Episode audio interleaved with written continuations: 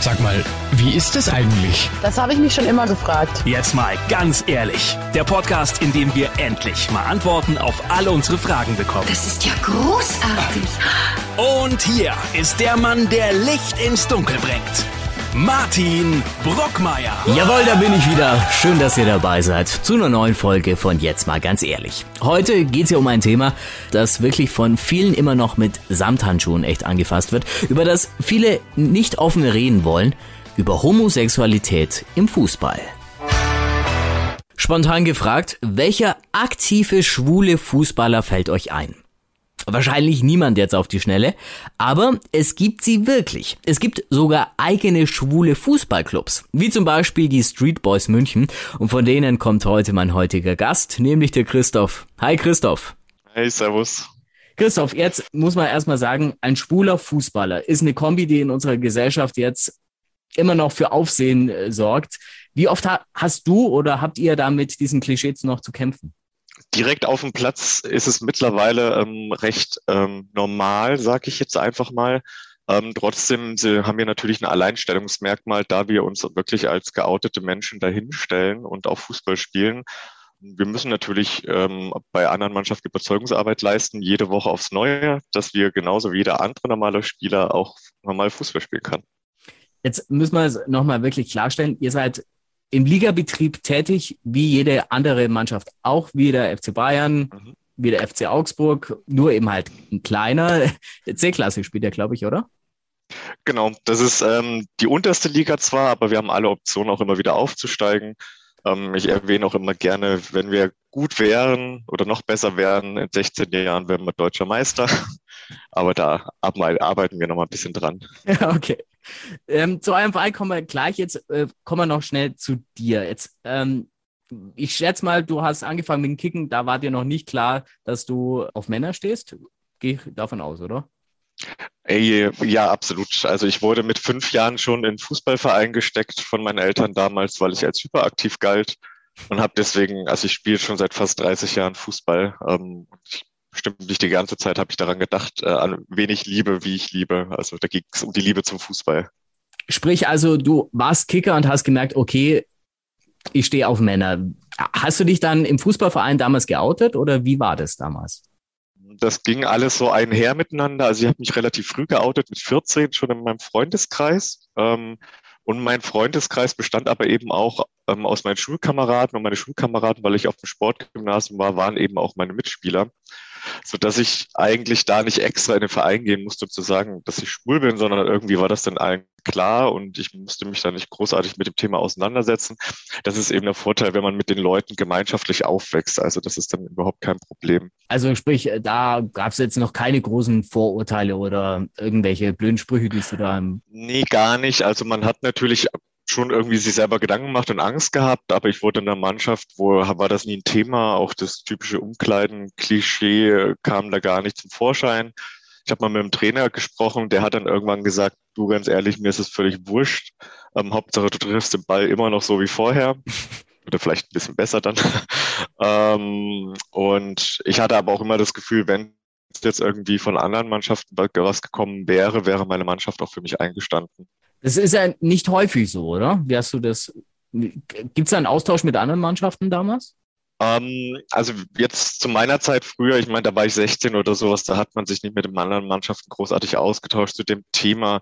Ähm, jetzt im Nachgang natürlich bei den Street Boys, da erfährt man natürlich auch andere Lebensgeschichten, äh, andere ähm, Erfahrungen von Mitspielern, die getätigt wurden. Viele kommen ja auch extra aus ländlichen Räumen nach München, einfach weil sie sich prinzipiell mit ihrer Homosexualität in einer größeren Stadt wohler fühlen als auf dem Land.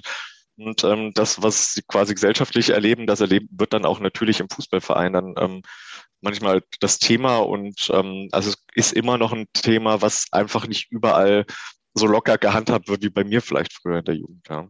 Wie bist du dann, du hast also angesprochen, die Street Boys München, wie bist du zu denen angekommen? Über leichte Umwege. Ich habe damals noch in Augsburg gelebt, vor sechs Jahren. Ähm, habe ich dann aber wieder so nach ein paar Jahren Fußballpause gemerkt, ich möchte unbedingt wieder Fußball spielen. Ähm, habe im Augsburg aber nicht so wirklich Zugang zu einem Verein gefunden, weil ich keine Freunde hatte, die Fußball gespielt haben dort. Mhm. Für mich war es relativ schwierig, beziehungsweise habe ich gedacht, ich mag nicht diese doppelte Integration oder dieses doppelte Beweisen wieder tun, im Sinne von, ich muss mich erstmal als externer Mensch in den Verein einleben, mich da beweisen, dass ich Fußball spielen kann. Und dann muss ich in diesem Verein dann nochmal beweisen, dass ich als schwuler Mensch, weil ich war, bin offen schwul seit, seitdem ich 16 bin, muss ich mich nochmal beweisen, dass ich auch als schwuler Mann quasi Fußball spielen kann. Mhm. Dieser Weg war mir irgendwie zu kompliziert und ich wollte es einfach haben. Und ich wusste damals schon, dass es ähm, in größeren Städten sowas wie queere Sportvereine gibt. Und habe im Endeffekt wirklich nur im Internet gesucht, schwul, München, ähm, Fußball. Und da kam tatsächlich ganz oben gleich die Seite von den Street Boys, habe direkt eine E-Mail geschrieben und stand am nächsten Tag schon beim Training mit auf dem Platz. Klär uns nochmal Lieber auf. auf den ersten Blick. Sozusagen. Ähm, die Street Boys München. Ich habe gelesen, da kann jeder mitspielen, egal ob er schwul oder nicht schwul ist.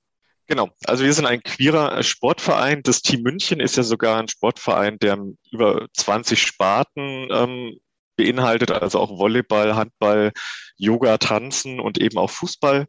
Und bei uns kann jeder mittrainieren, der Interesse an Fußball hat. Ähm, er kann auch gerne zwei linke Füße haben. Ähm, es geht beim Trainings natürlich auch um die Liga, aber es geht uns auch um den Spaß. Bei uns ist es einfach so, mittrainieren kann jeder. Im Ligabetrieb dürfen dann natürlich nur ähm, Männer mitspielen.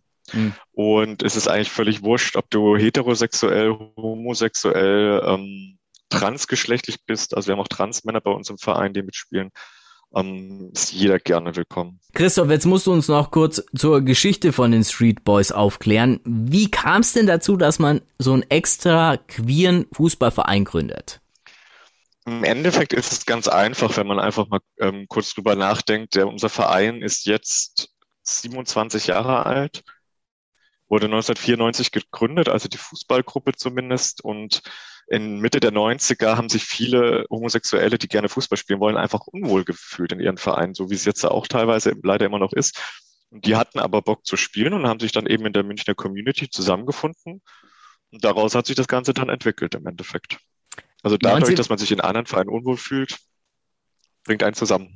1994 ist ja schon ein ganzes Stück hin, also seitdem vergangen. Hat sich da schon was verändert in der Gesellschaft oder im Thema Fußball oder ist es leider immer noch so wie damals? Also genauso wie sich die Gesellschaft ähm, stückweise geöffnet hat, hat sich auch ein bisschen vor, eher im Amateurbereich der Fußball auch geöffnet. Also ähm, wir haben viele Spieler jetzt mittlerweile bei uns, die auch hin und wieder mal in die Heimat fahren und dort bei den Mannschaften aushelfen. Also da ist das wirklich gar kein Thema mehr. Ähm, in unserer Liga sind wir sowieso kein Thema mehr, weil wir spielen seit 20 Jahren jetzt im Ligabetrieb. Man kennt uns in München.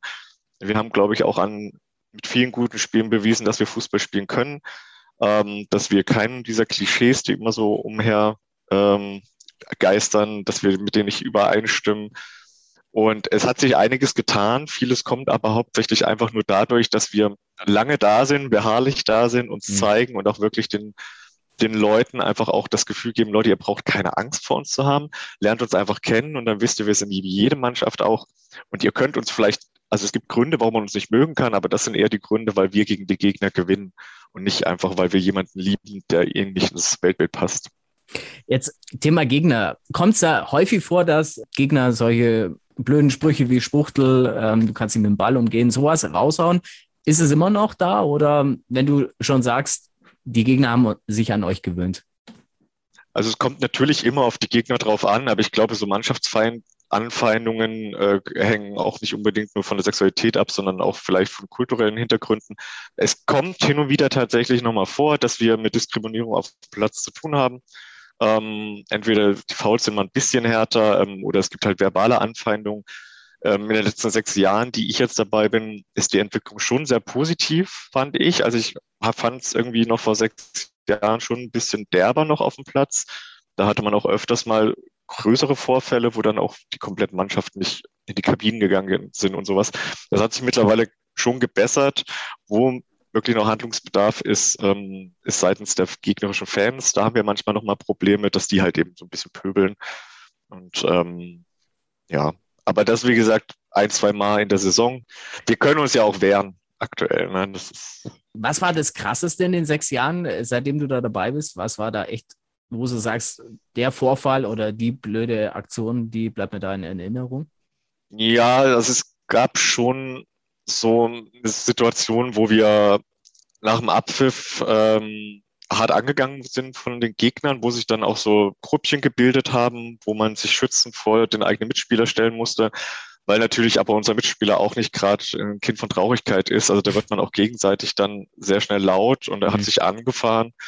Ähm, und das war schon gefährliche Situation. Da war ein schon ein bisschen unwohl, weil der Schiri auch einfach vom Platz gegangen ist. Der war schneller in der Kabine, als er abgepfiffen hat. Ähm, und das Ende vom Lied war, dass sich der Spieler von unserer Seite, der hat sich nicht mehr getraut, Richtung Kabine zu gehen. Der wurde dann auf der anderen Seite vom Platz abgeholt und ist dann quasi ungeduscht nach Hause gefahren.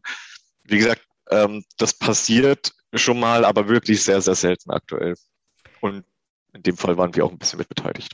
Du hast schon gesagt, die Gegner, die, die haben sich an euch gewöhnt. Bei den gegnerischen Fans sieht es ja immer noch anders aus. Wie reagierst du dann am schlausten, wenn so ein blöder Spruch von der Seitenlinie kommt? Ähm, naja, am schlausten ist es einfach erstmal nicht drauf zu reagieren. Es kommt ja immer drauf an. Also wenn mich einer von der Seite draußen anbrüllt, ähm, kriege ich das eh kaum mit. Das ist auch ein bisschen das Problem von meinem Trainer. Der ärgert sich dann auch, weil ich nicht zuhöre. Ähm, aber am schlausten sollte man zukünftig wirklich reagieren, indem man äh, den Schiedsrichter darauf aufmerksam macht, weil dieses Problem ist ja ein ähm, systematisches Problem dass Homophobie, wenn sie stattfindet, einfach nicht dementsprechend gewertet wird. Ja, und da ist halt auch wichtig, dass ein Schiedsrichter bei solchen Sachen dann auch schneller eingreift. Wir haben das Thema beim Rassismus in den Stadien, da wird schon super viel gemacht, da gibt es Spielabbrüche, ähm, da werden Fans von den Rängen verbannt und äh, andere Maßnahmen. Aber Homophobie ähm, hat nicht diesen Fokus aktuell und das sollte auch ähm, im Amateurbereich da viel stärker passieren und eben dann auch in den Profiligen. Es ist halt immer schl schneller Spuchtel äh, als ähm, das N-Wort gesagt, sage ich jetzt mal. Ja. Absolut, genau. Und das sind aber beides genauso gleich beleidigend ähm, für jeden natürlich unterschiedlich persönlich. Ähm, wie gesagt, ich mir kann man viel mit Worten entgegenkommen. Ich lasse da erstmal nicht so viel an mich ran. Aber andere auf dem Platz, die vielleicht auch noch überhaupt nicht geoutet sind vor ihren Familien in der Gesellschaft, weil wir haben ja auch viele, viele, aber wir haben einige Spieler, die sind per se eigentlich nicht geoutet, haben aber Bock, Fußball zu spielen, spielen bei uns. Und die, die sich dann unsicher fühlen, die werden immer wieder dadurch verunsichert einfach. Und da, diese muss man dann auch schützen einfach. Und ich sehe da auch die Aufgabe bei den Verbänden und eben auch beim Schiedsrichter, dass er viel intensiver sich mit dem Thema auseinandersetzt und da auch sensibler für wird. Heißt ähm, Thema Schiri, dass man wirklich sagt, okay, wie es eher schon oft passiert ist im Profifußball bei Rassismusvorfällen, dass ein Spiel abgebrochen wird? Ja, das ist natürlich das allerletzte Mittel in dem Fall. Also ähm, grundlegend ist es ja so, wir müssen da gucken, also der Schiri muss erstmal offen für unsere Beschwerden sein. Ja, also das heißt, wenn ich zum Schiri gehen würde und sage, hey, die Fans sind die ganze Zeit homophob an der Seite, schreien Schwuchtel, schwuler Pass, ähm, Mädchen, Ballerina, das sind ja also die Klassiker. Hm. Ähm, und der Schiri ähm, reagiert nicht darauf einfach. Ja. Also, also mal die Karte, also eine Karte in die Hand und schreibt auf, dass das gemeldet wurde oder sonst weil der Schiedsrichter muss es zumindest notieren, er muss es eigentlich auch in den Spielbericht reinschreiben.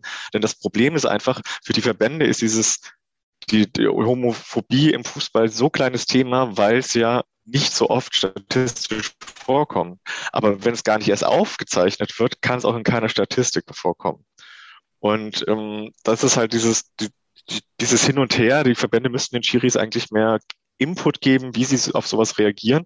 Die Schiedsrichter geben aber gerade nicht genug Input zurück, um dem Verband zu zeigen, wir müssen hier was tun. Ja, und ähm, wenn am Ende der Schiri dann reagiert, dann ist das schon mal gut. Ähm, es muss nicht immer ein Spielabbruch sein, also es kann auch mal eine Ermahnung sein. Nicht? Und im Zweifelsfall die Fans vom Platz schicken, das geht ja auch noch. Bevor man uns vom Platz schickt, sollte man lieber erstmal die Fans wegbringen. Und dann, ähm, glaube ich, ist das auch geregelt, ja. Hast du schon mal erlebt, Spielabbruch wegen solchen Aktionen oder noch nicht? Nee, ähm, wir hatten noch keinen Spielabbruch wegen so einer Situation, aber es wurden schon mal Fans ähm, vom, äh, vom Platz verwiesen, also direkt von der kompletten Sportanlage, weil die ziemlich äh, homophob waren und dann auch tatsächlich immer so angedeutet hätten, sie würden gleich das Bein auf den Fußballplatz stellen, sodass der, der vorbeirennt, drüber fällt. Ähm, das war auch schon, das war schon heftig. Aber da hat die Schiri gut reagiert. Das muss man ihm lassen. Also der war echt top. Der hat sofort reagiert und hat dann erst mit dem Kapitän der Mannschaft geredet, dann mit dem Trainer. Die haben versucht zu schlichten, das hat nicht mhm. funktioniert. Und dann hat er gesagt, alle Fans runter. Nur der Trainer bleibt da und das hat dann auch funktioniert. Wir haben da die letzten zehn Minuten noch zurück Ende gespielt, 2-0 gewonnen. Was will man mehr? Wie haben dann die Fans am Ende reagiert? Gab es dann, sind die dann noch mehr ausgeflippt oder wie war es dann? Das, ähm, ja, die waren natürlich nicht glücklich über die Situation. Ne? Das Logisch, ist vollkommen ja. nachvollziehbar. Äh, das ist ja quasi ein Platzverweis. Als Fan erwartet man sowas ja nicht gegen sich selber. Die haben sich dann aber, weil das ja Freunde von den Spielern der anderen Mannschaft waren, dann doch gebeugt. Ähm, und haben dann wirklich das komplette Gelände verlassen müssen und deswegen, ich habe die danach nicht mehr wiedergesehen, aber die waren natürlich nicht begeistert. Du hast das Thema Verbände schon angesprochen. Wir alle haben ja noch die Bilder vom Juni von der EM im Kopf, wo beim Spiel Deutschland-Ungarn, wo wirklich jeder sich ja mit der Regenbogenfahne gezeigt hat. Auch die Verbände haben sich wirklich auf die Fahnen geschrieben, ja, sie stehen für Vielfalt, für Toleranz, vor allem der DFB. Was erwartest du dir da eher von solchen Verbänden? Schnelleres Handeln.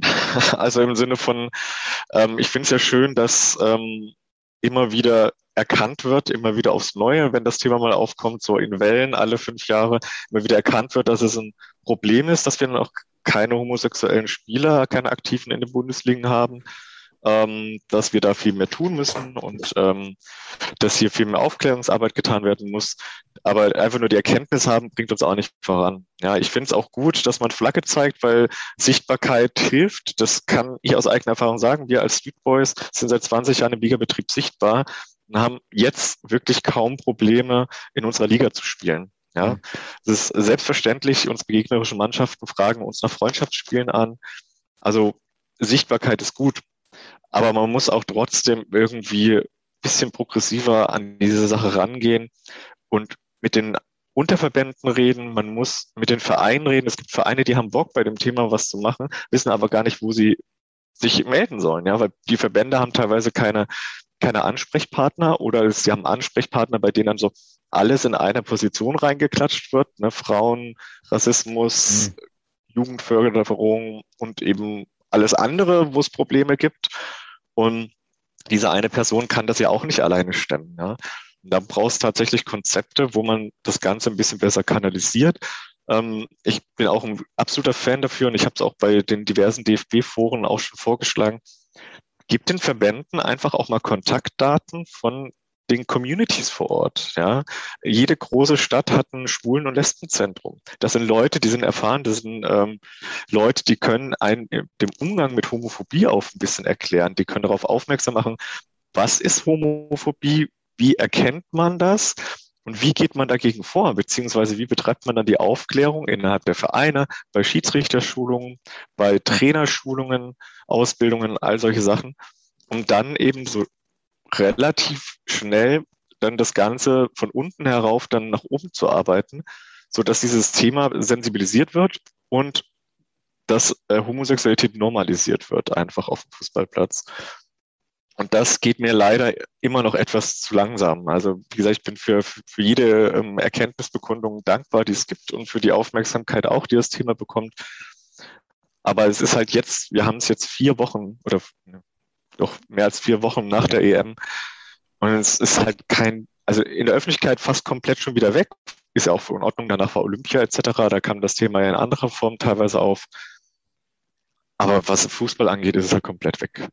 Das ist halt leider immer das schade, so schade daran. Glaubst du da, dass die Verbände Angst haben, Angst vor den eigenen Fans? Denn die sind ja auch einer der Hauptgeldgeber, Stichwort Zuschauereinnahmen. Ich weiß nicht so genau, was die Motivation der Verbände ist, ähm, da so wenig zu handeln. Also ich möchte jetzt auch nicht auf alle Verbände ähm, irgendwie einhacken, weil ich war bei diversen DFB-Foren, wo auch die Landesverbände dabei waren. Es gibt Leute in den einzelnen Verbänden, die auch wirklich Bock haben, dieses Thema anzugehen und das ist super produktiv. Aber der Großteil der Verbände sind leider immer noch weiße, weißhaarige Männer einer gewissen Generation, die sich mit diesem Thema einfach früher nie beschäftigen mussten oder auch nicht beschäftigt haben. Das ist auch, ich will denen auch gar nichts vorwerfen, dass die das mit Absicht blocken.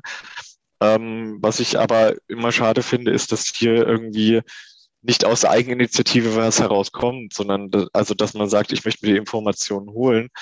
Und ähm, ich glaube nicht, dass die Angst vor dem Thema per se haben, sondern dass sie einfach wahrscheinlich andere Themen für wichtig erachten. Weil wenn sie Angst vor den Fans hätten wegen irgendwelcher Sachen, dann dürfte der DFB eigentlich sofort zur FIFA sagen, Leute, wir fahren nicht nach Katar. Weil ich glaube, dass vielen Fans aktuell das Thema ein bisschen mehr stinkt als das, der Umgang mit Homosexualität gerade. Also Absolut. Obwohl das ja auch irgendwie mit reinmischt. Das gehört ja auch noch dazu. Ne? Ähm, Thema Menschenrechte, ja. Wie sehr würde da jetzt, du hast es schon angesprochen, ein Outing von wirklich einem aktiven Profi helfen? Wenn wirklich sich einer, meinetwegen auch von der Nationalmannschaft, hinstellen würde und sagen, ja, ich bin schwul und ich höre trotzdem nicht auf. Hitzelsberger hat ja erst auch nach seiner Karriere gemacht. Genau. Ähm, jedes Outing hilft. Also ich bin nicht der Erste, der sagt, es müssen sich alle outen und wir müssen unbedingt darauf hinarbeiten, dass sich alle sofort outen und am besten jeder aus jeder Mannschaft. Ähm, ich möchte aber nur festhalten, jedes Outing hilft. Das ist aber persönliche Sache, das muss jeder Spieler für sich selber wissen. Ähm, ich glaube auch nicht, dass in der heutigen Zeit, vor allem in den größeren Bundesligen, Bundesligen das gesellschaftlich ein großes Problem sein würde. Tatsache, dass es noch keinen Geouteten gibt, liegt vor allem daran, dass es keine Role Models gibt. Also das ist, ist wieder so, das eine hängt vom anderen ab. Wenn ich jetzt, also ich überlege mir, ich bin jetzt ein nicht geouteter Spieler, ich bin jetzt 25, mhm. habe einen Marktwert von 60 Millionen mittlerweile ähm, und überlege aber tatsächlich, weil ich äh, eigentlich mir sicher bin, ich bin schwul etc., ich möchte mich outen, aber ich habe überhaupt keine Referenzen. Also ich habe überhaupt keine Vergleichswerte. Ich weiß nicht, was passiert. Und dieses Nichtwissen, diese Angst vor dem, was könnte passieren, wie könnte was passieren, ähm, wer, wer ist gegen mich, ist das zu viel, ähm, halte ich diesen Druck stand, der verschürt nur eben diese Angst, dass immer nur etwas Negatives kommt. Also es gibt keine positive Bestätigung durch ein Vorbild. Und das ist eben, glaube ich, dieses Grundproblem, warum es immer noch so ewig dauert, vor allem in den europäischen Profiligen was ja auch immer da äh, zur Sprache kommt, Angst äh, vor Morddrohungen etc. Glaubst du, dass es wirklich so krass werden könnte?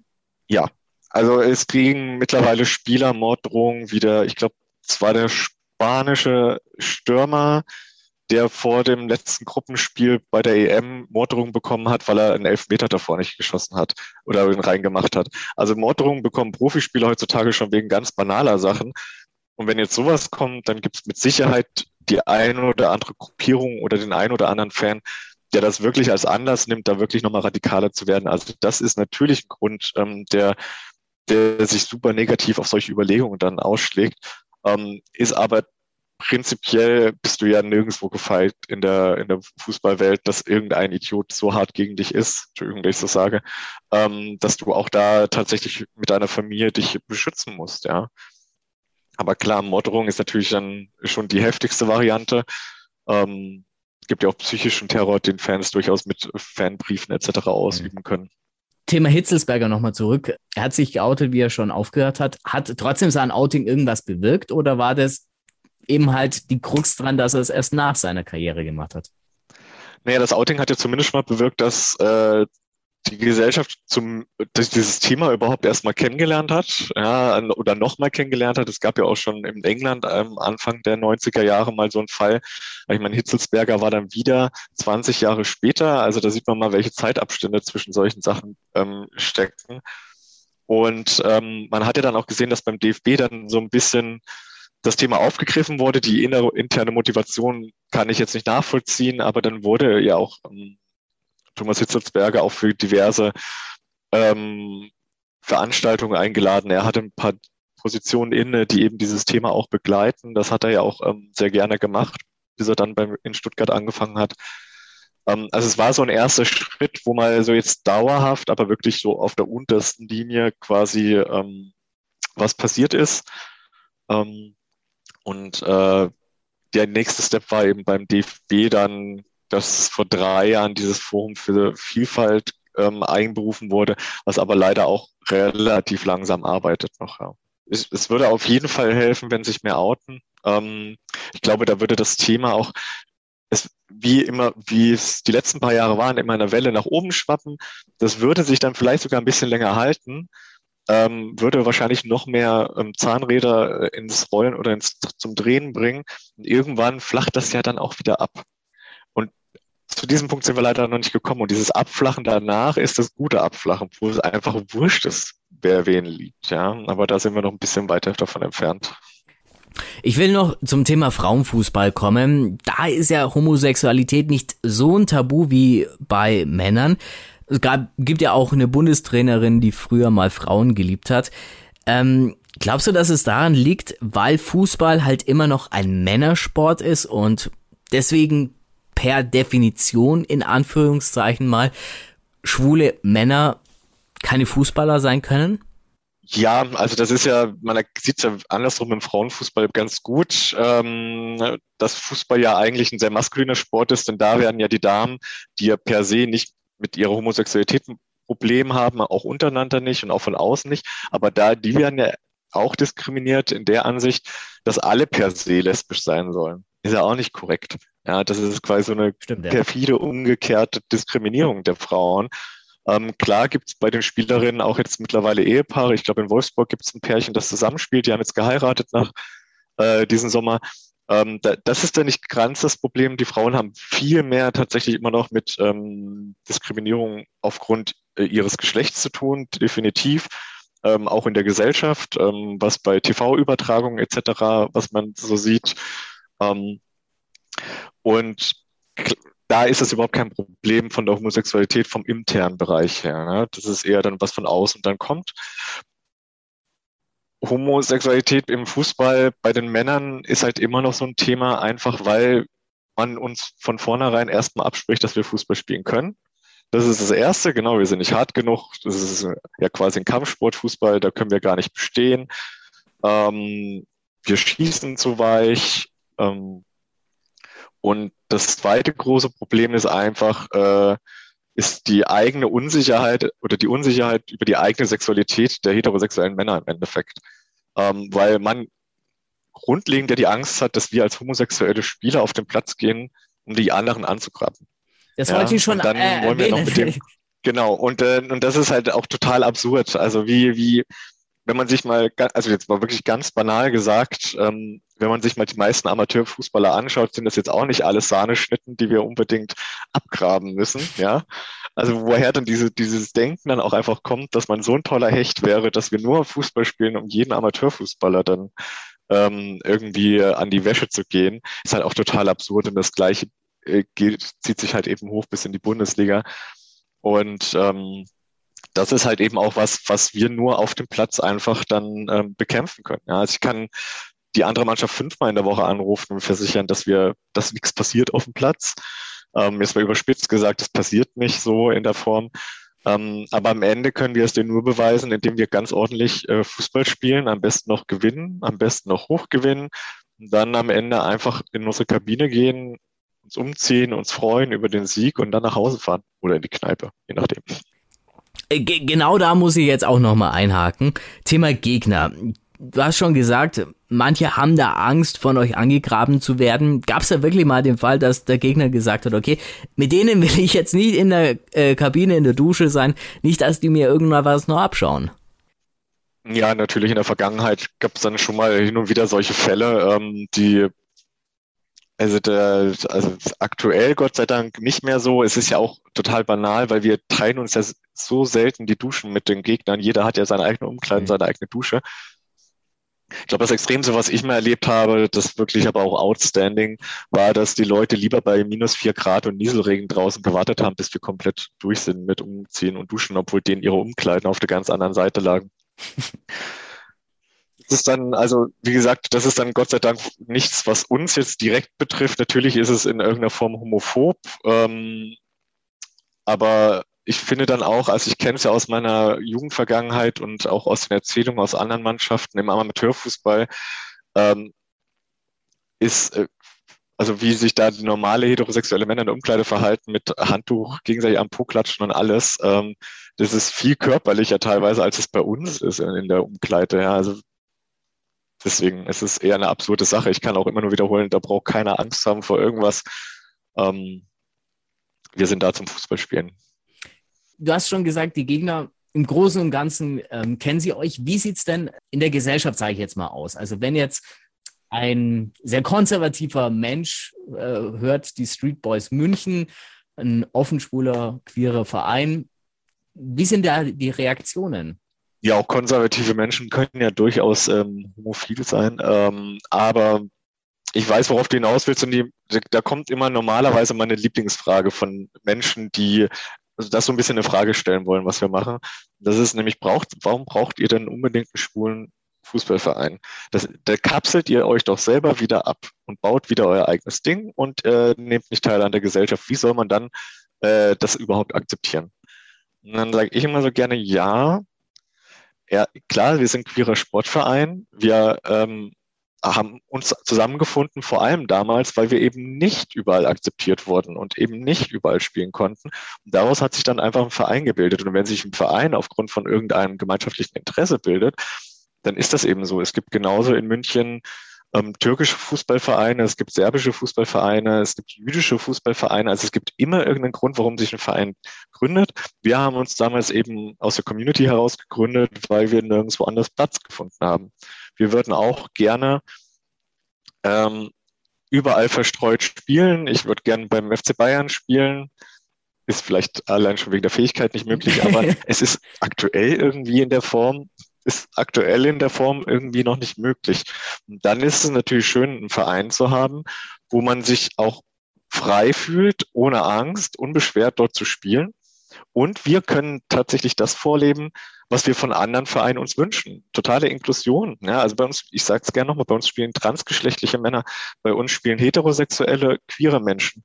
Wir nehmen bei uns auch ähm, gerne über das Schwulenzentrum immer wieder Refugees, also ähm, Geflüchtete mit auf, die gar nicht wissen, wohin in dieser Stadt. Und dann sind wir als queere Fußballtruppe ein ganz gutes, ganz guter Einstieg, ja, in die Community, Freunde zu finden. Also wir sind als Verein schon ein bisschen mehr als einfach nur so eine Amateurfußballtruppe, sondern wir sind auch ein Schutzraum, nicht nur für die Geflüchteten, sondern auch für ähm, Spieler, die eben nicht geoutet sind, gerne weiterspielen wollen, aber sich in ihrer eigenen Mannschaft nicht sicher fühlen, weil sie wissen, dass es da Probleme gibt. Und deswegen braucht es halt eben so einen Verein wie unseren und ähm, da kann jeder drüber lächeln, wie er will, dann soll er gerne zum Spiel von uns kommen und sich überzeugen lassen, dass wir auch ganz normal Fußball spielen können. Wo steht der im Moment in der Tabelle? Das Gute ist, die Saison hat noch nicht angefangen. Ah. ich kann dir, ich kann dir gerade nichts Gutes und nichts Schlechtes sagen. Ähm, ich kann nur sagen, die bei in der abgebrochenen Saison von 2019, 2020 waren wir nach der ersten Hinrunde ähm, Vierter oder sowas. Also wir sind schon immer oberes Mittelfeld eigentlich. Ähm, hin und wieder kratzen wir auch mal an, an einem Aufstieg. Aber ähm, ich, ich hoffe mal, dass ich noch einen mitkriegen werde. Ich habe bisher noch keinen erlebt. wenn, wenn ihr aufsteigen würdet, würdet ihr mit neuen Mannschaften zusammenkommen? Hast du da Angst, dass es dann wieder ganz von vorne losgeht mit Thema homophobe Gegner und so? Also nicht wirklich. Ich habe eher Angst davor, dass die wesentlich besser sind als wir dann und wir dann direkt wieder absteigen. Ähm, das kann ich auch ganz gut erklären, weil wir so es ging jetzt so, so tief unten spielen in den Ligen, dass wir oftmals dann jetzt gegen die dritte Mannschaft von dem Verein spielen und dann nächstes Jahr gegen die zweite Mannschaft von dem Verein. Also die mhm. Vereine sind oftmals die gleichen noch. Und wie gesagt, wir spielen ja nun auch schon seit 20 Jahren ähm, in diesem Ligabereich. Also in München kennt man uns definitiv. Da haben wir wirklich überhaupt keine Probleme. Ich kann, ich weiß es nicht, wie es ist, wenn wir mal Überlandspiele haben würden, ob das dann auch so ist. Ähm, da haben wir aber leider noch gar keine Erfahrung. Jetzt, wenn wir uns heute im Jahr 2041 treffen würden, letzte Frage. Was hat sich dann hoffentlich ähm, zum Positiven oder Negativen auch ähm, im Thema Homosexualität im Fußball getan? Hat sich der Erste geoutet? Ja, zuerst mal hoffe ich, dass ich da noch spielen kann. Das ist, da bin ich dann 53. Aber wir haben auch bei uns gerade Spieler, die fast 60 sind. Also ich glaube, ich denke da positiv in die, in die Zukunft. Zur Not als Trainer also. Zur Not als Trainer, ja, aber das äh, ich, lieber spielen. Okay. Und ähm, ja, also 20 Jahre, da hoffe ich schon, dass sich einiges getan hat. Wie gesagt, ich hab, äh, baue ja meine ganzen Hoffnungen auf die Jugend ähm, wir sehen tatsächlich schon eine starke Entwicklung dahin, dass ähm, vor allem jüngere Spieler, die zu uns kommen, viel offener sind. Also die Gesellschaft wird viel offener, da ist das auch überhaupt kein Problem mehr. Auch heterosexuelle junge Menschen haben keine Angst mehr, mit homosexuellen jungen Menschen abzuhängen, zusammenzuhängen. Das sind ganz normale Freundschaften. Da bilden sich seltenst nur noch irgendwie separate Klicken. Äh, man geht gemeinschaftlich feiern, einmal mal in eine Schwulenbar, anderen mal ganz normal. Ähm, und ich glaube, dass die Generation, die jetzt langsam heranwächst, die ja dann in, in äh, 20 Jahren wahrscheinlich auch schon dann Kinder hat, denen das da auch noch beibringen, dass sich das über diese Entwicklung schon entspannt. Natürlich braucht es immer noch aktiv jetzt in der Zeit Verbände und Spieler und Menschen, die progressiver das Ganze nochmal vorantreiben.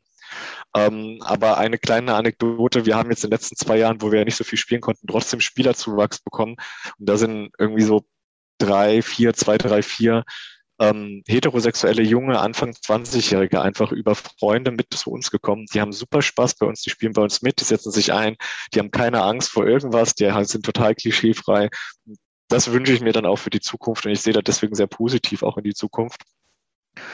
Und ähm, ja, also es, ich, das Thema wird nie komplett behoben sein, weil es gibt immer Menschen, die homophob sind. Ähm, es gibt genauso wie es immer Menschen gibt, die rassistisch sind. Ähm, mhm. Ich glaube, da brauchen wir uns nichts vormachen, aber es wird ein bisschen entspannter sein und ich glaube auch, dass es dann in der Zukunft äh, also definitiv schon geoutete Fußballspieler gibt, auch in den höheren Ligen.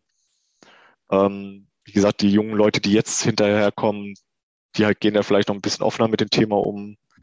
Und ich mag lieber die Sonnenseite anschauen, als das irgendwas Negatives so in 20 Jahren wäre. Auf jeden Fall schöne Worte zum Schluss. Ähm, Sage ich dir vielen Dank für das nette Gespräch. Wir haben viel gelernt, wie es wirklich im Fußball, Homosexualität im Fußball aussieht. Danke dir.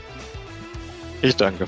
Und bei euch sage ich wie immer vielen Dank fürs Zuhören. Wir hören uns in der nächsten Woche wieder. Bis dahin. Ciao, Servus. Jetzt mal ganz ehrlich. Der Podcast, in dem wir endlich mal Antworten auf alle unsere Fragen bekommen.